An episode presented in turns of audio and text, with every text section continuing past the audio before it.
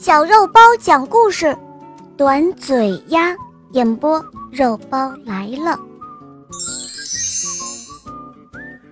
从前有一只小鸭子，它的小嘴巴特别的短，和其他的小鸭子长得很不一样。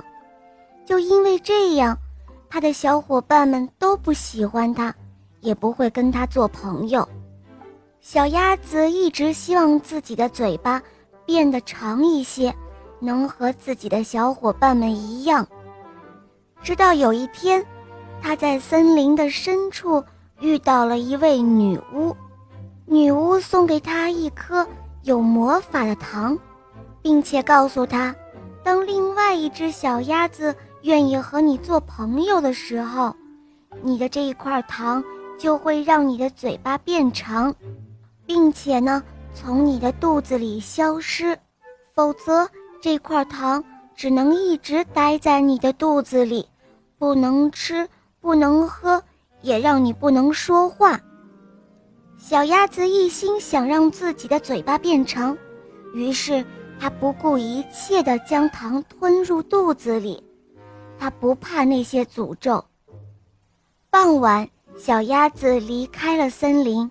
独自一个人走在回家的路上，天空如往常一样的美好。这时候，他看到一个小伙伴朝自己走来。那位小伙伴对他说：“嗨，短嘴巴的小鸭子，我现在要去游泳了，你和我一起去吗？”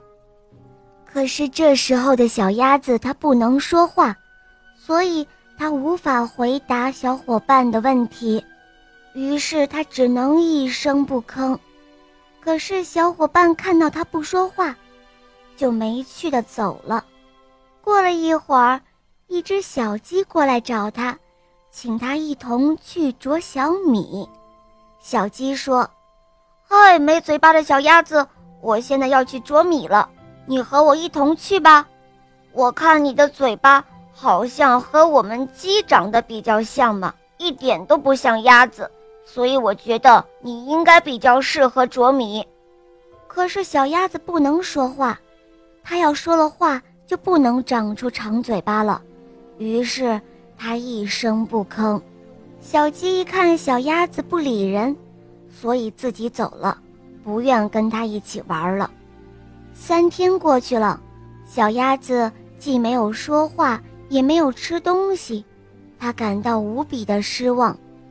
可就在这个时候，迎面走来了一位全身雪白的、体态健硕的鸭子。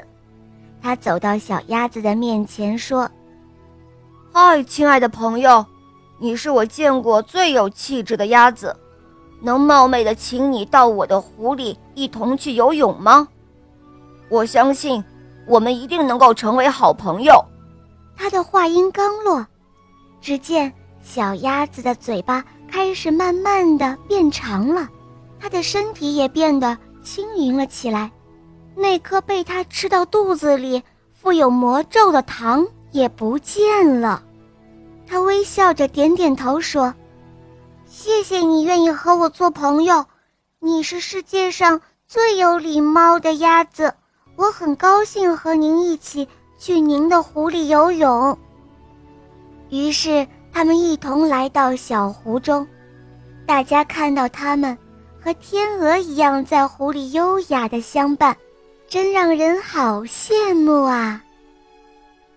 好了，亲爱的小伙伴们，今天的故事肉包就讲到这儿了。